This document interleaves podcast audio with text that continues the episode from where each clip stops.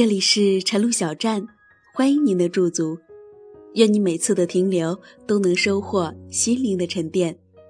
我是晨露，在这个难得可以睡懒觉的周末的早晨，让我的声音陪你一起慵懒的起床。早安，我的朋友。哎，吃早餐啊！快点啊！好多好多早餐在这里，在我们最熟悉的早餐店里，不管你睡得多晚，起得多晚，这次没有永远在这里欢迎光临。你，对啊对啊对啊对啊对啊对啊对啊对啊对啊对啊对啊。今天给大家带来的文字是，我是女孩子，那又怎么样？作者：入江之鲸。前几天和一位老教授聊天，讲到他的个人经历。他年轻时走过一段很长的弯路。当初本科毕业时，他不知道是该继续读书，还是该走向工作岗位。他更想念书。当时西安美院的报告材料已经寄到他的手中，只要填报好，就能顺利读研了。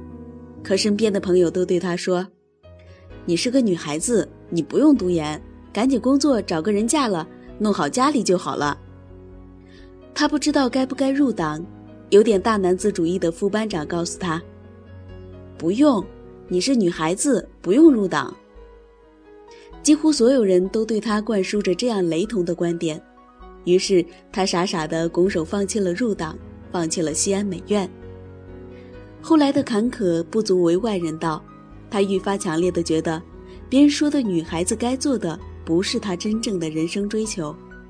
他花了很大的力气，费了很多的时间，吃了很多年后，才辗转考上了另一所学校的研究生，这才走回当初那条心之所向的路。老教授的故事让我想起了我的母亲。今年过年回家的时候，某天上午。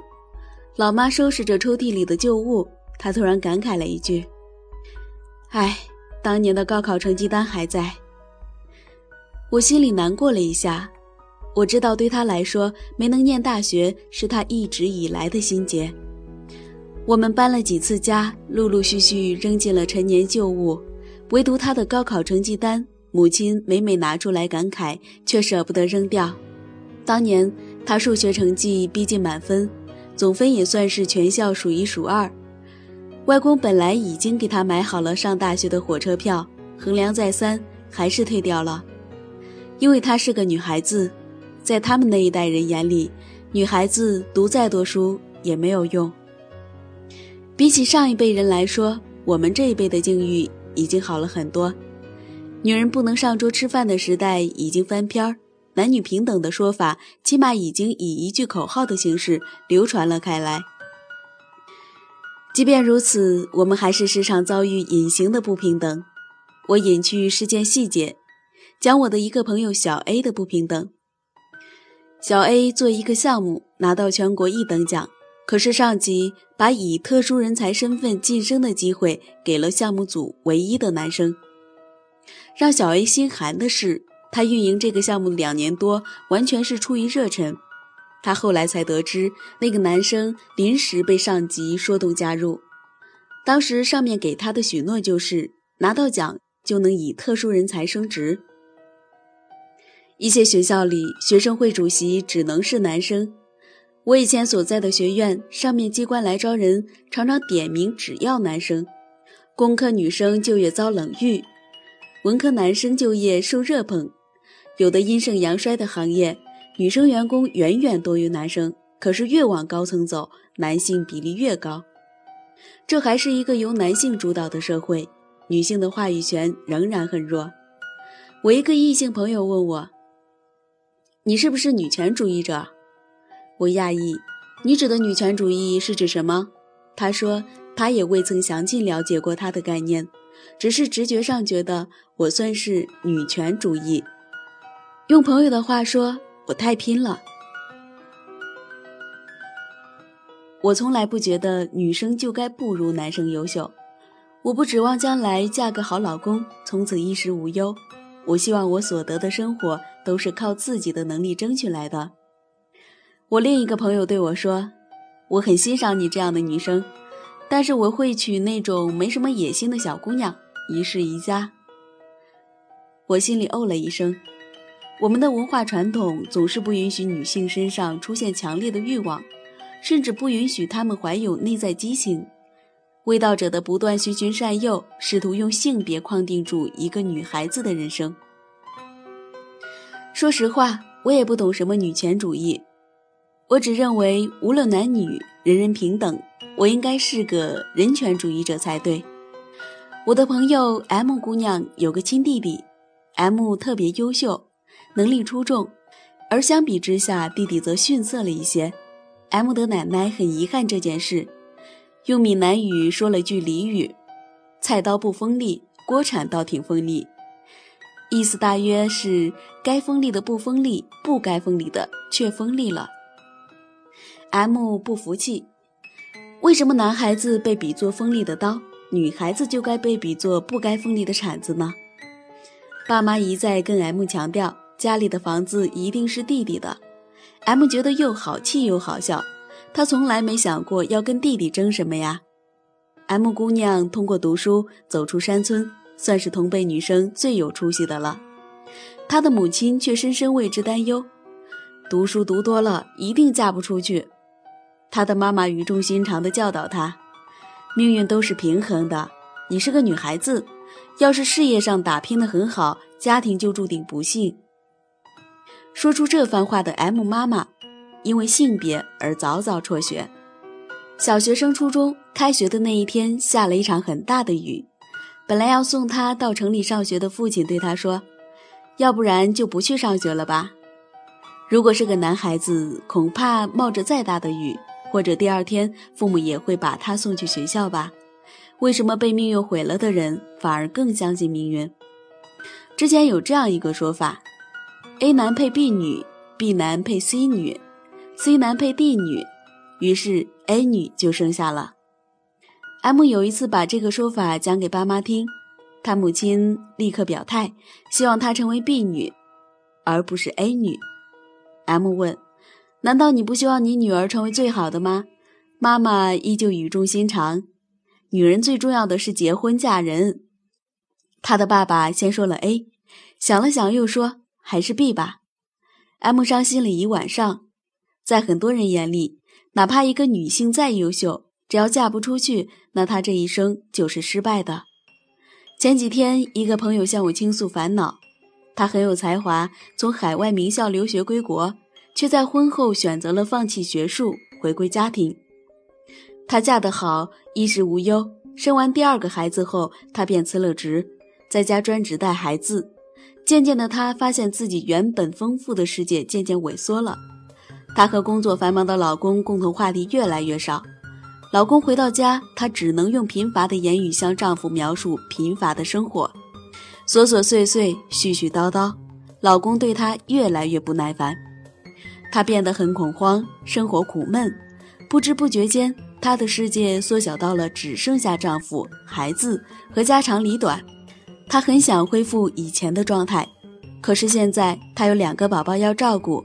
已经不得不囿于这个小小的家庭。台湾作家朱天心的小说《袋鼠族物语》里，这样描述生过孩子后，从此以孩子为生活重心的妈妈们：他们连计价的货币单位都和我们不一样，他们常以一瓶养乐多、一桶乐高玩具、一打婴儿配方奶粉来代表我们使用的两块钱、一百块钱和他先生的十分之一的薪水。他们在言语的沟通上逐渐丧失能力，因为三四年来，大多时候一天二十四小时，他的绘画内容都是：“宝宝要不要吃奶奶？”“谢小毛，你怎么又便便在尿布里了？”他的词汇早已退化到“旺旺”“果果”，常常一星期里他说过的大人话，仅仅是跟收水费的说：“水管是不是漏？怎么这么多钱？”但愿这不是每个女孩子的最终命运。我并非是想标榜事业成功的女性，也并非想贬低在家做全职太太的女性。我只希望有一天，那些成为家庭主妇的女性都是出于完全的自愿，而非受到他人或形式的胁迫，并且，倘若有一天他们想重回职场，争取家庭和事业的双赢时，也可以不受任何的束缚。女孩子学历太高了，嫁不出去。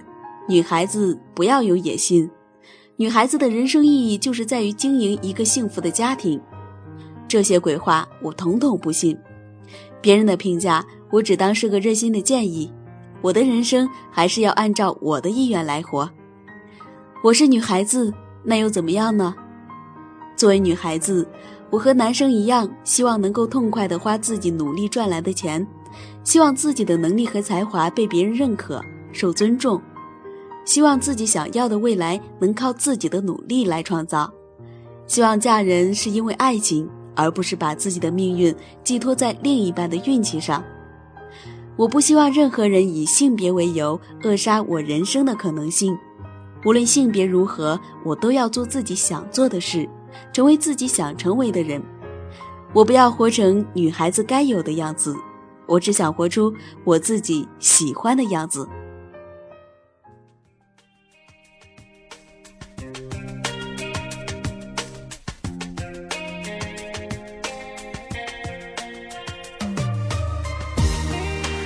好了，听完文字的你该起床喽。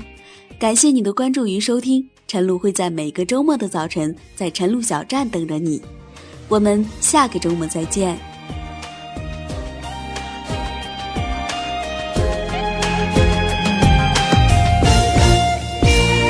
过着平平常常、简简单单的生活，笑看名利追逐和诱惑。啊，命运对每个人都很公平，就看你怎样去选择。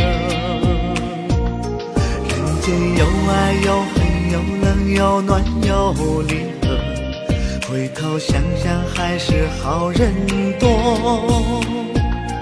啊，生命属于我们只有一次，任何机会要用心。把握，好好活。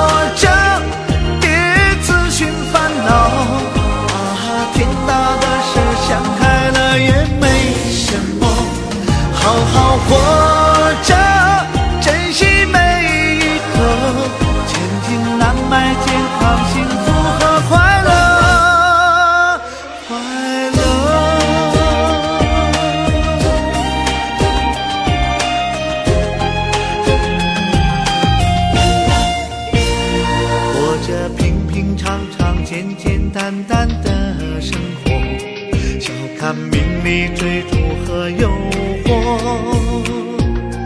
啊，命运对每个人都很公平，就看你怎样去选